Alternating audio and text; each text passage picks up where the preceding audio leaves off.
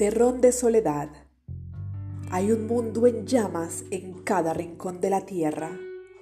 un paraíso sumergido debajo de cada charco que adorna estas calles. Estas ahogadas letras lo saben muy bien, por eso emergen ya sin aire de esos inmensos espejos de luz y se abrigan dentro, en un pedazo de esta alma que vaga como marinero bengalí.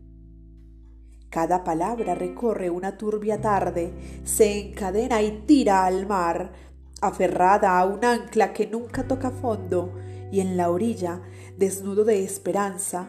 rodeado de un horizonte que se aleja silencioso, no soy más que un terrón de soledad que clama auroras por venir, para ver en el llano una hoguera, mejor si gigante, mejor inmortal, o al menos una brisa de brasas que alcance a calentar estas manos de alquitrán que parecen huir sin dejar casi rastro de sí. Sé que un rumor de cenizas se acerca desde adentro en mi ausencia de sol. Soy un árbol que nace regado con lágrimas y cantos que morirá de pie, sabiendo que no hay presente alguno que todo instante debe ser incendiado para ser abono de madrugadas, donde finalmente habrán surcos y pastizales ardiendo, desde donde gritará el futuro, mi corazón es ya un puente hacia el abismo.